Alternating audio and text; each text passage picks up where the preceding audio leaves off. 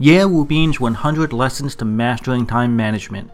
Lesson 36 How to Remember Twice as Much with Half the Effort. Hello everyone, my name is Ye Wubin from Yixiaoneng. I am so happy to be with you now at 6 a.m. on the Ximalaya app. For those of you who have been following my lessons, welcome back.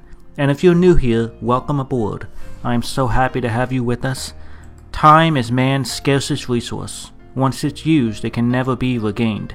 So if you're not using your time effectively, or if the time you are spending is only getting you further away from your dreams in life, then stay with me. Listen a while, and I am confident I can help open your eyes to a new path that will get you closer to your dreams. I want to remind you that there are 100 classes in this album, and every class lasts about 6 minutes. It is updated at 6 a.m. New York City time each morning. Scientific repetition can yield twice the result with half the effort. In the last lecture, we talked about how to retain the information you learn by using active learning techniques, techniques like discussing, practicing, and teaching others, instead of more passive techniques like listening, reading, and watching. We discussed two reasons that active learning works so well. First, it engages both the left and right side of your brain, which improves retention. The second reason is that active learning requires action, which requires repetition. Repetition is critical to retaining information. What is the right way to repeat information? This is a very important thing to understand. First, let me tell you a story. Before my son was two years old, he could recognize 2,000 Chinese characters. He's not a genius, and this is not a joke. He really could recognize 2,000 Chinese characters before his second birthday. For this discussion, let's not discuss the very popular topic about whether or not it is better to send children to preschool versus letting children grow naturally. Knowing 2,000 characters at such a young age was very beneficial to my son. His ability to read grew earlier in his life, and he learned several other languages as he grew older. My son's ability to learn so many characters at such a young age was so impressive that the Beijing News also specifically interviewed him when he was three years old. In fact, because my child quickly learned Chinese characters, he began to grow interested in cars at a very young age. You see, when he was just two years old, my son would stand at the side of the road and try to name the make and model of all the vehicles he saw. One day I counted how many vehicles he named correctly and how many logos he could recognize. It was more than 200 in a single day. My son's ability to recognize vehicle logos and car types gradually improved to recognizing the flags of different countries, and then studying different countries and geographies on the globe, which grew into a dream that both of us share as father and son, traveling around the world. Therefore, the skill of retaining information allowed my son to gradually accumulate more and more interests. You may be wondering, how was my son able to learn 2,000 Chinese characters before the age of two?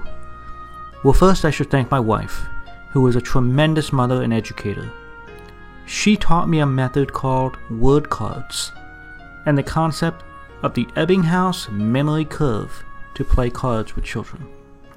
Fascinated, I decided to further study the Ebbinghaus memory curve, which is also called the forgetting curve. When my child was studying Chinese characters, I made a lot of word cards for him. While playing cards with him, he recognized some words but not others. Whenever he recognized a word, I drew a smiling face on the card, and then marked the date.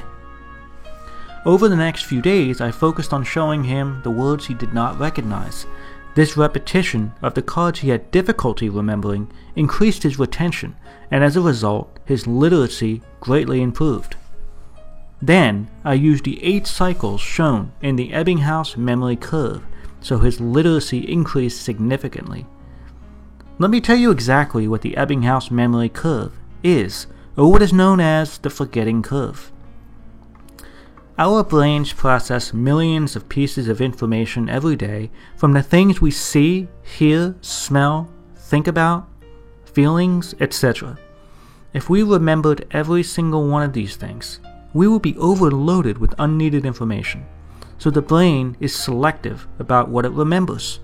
Thus, it will forget things unless it deems it important enough to remember. Repeatedly learning the same concept tells your brain that this piece of information is worth saving, and thus it becomes retained in our memories. If we learn a concept only once in class but do not review it after class, then we will retain 5% of the information. This is how much we retain if we do not study. Of course, if we repeat the learning, which we call studying, we will certainly remember more. However, you study the material will determine how you study the material will determine how long you will remember it. Random repetition or studying will extend how long we remember it, but we will eventually forget it. However, if we use a learning technique that emphasizes the eight cycles of the Ebbinghaus memory curve, we can easily remember the material. What on earth, then, are the eight cycles of the Ebbinghaus memory curve? I'm going to tell you. The eight cycles tell us how long after we initially learn a concept that we must study it again before we forget it. The first cycle is five minutes later. This means we should study the material five minutes after first learning it. The second cycle is 30 minutes.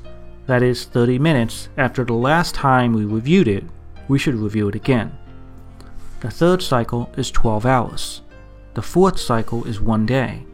The fifth cycle, two days. The sixth cycle, four days.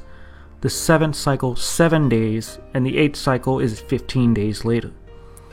If you strictly follow this schedule in learning, you will retain most of what you study.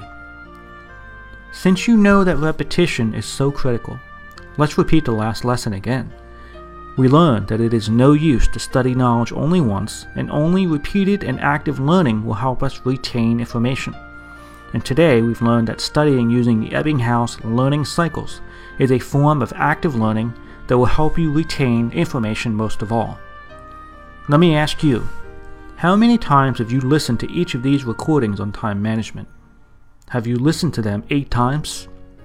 If not, then I recommend that you listen to them repeatedly, and I suggest that you sort out the content you have learned, discuss them with others, and share them with people around you, so that friends and relatives around you can also learn these good methods for time management, improve their efficiency in completing tasks, and enhance their happiness in life.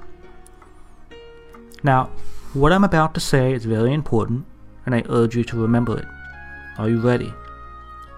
The best way to learn is to teach others to learn, and the more people you serve, the greater your own performance will be.